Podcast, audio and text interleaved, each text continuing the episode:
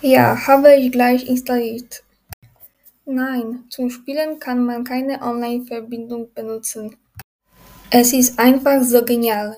Der Spielspaß für die nächsten Wochen bzw. Monate ist garantiert.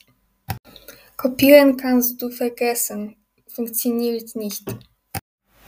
Also Prozessor 3 GHz, Pentium 4 oder vergleichbar und natürlich eine gute Grafikkarte mit Pixelschalter, Support 2.0 DirectX, kompatibel mit mindestens 128 MB.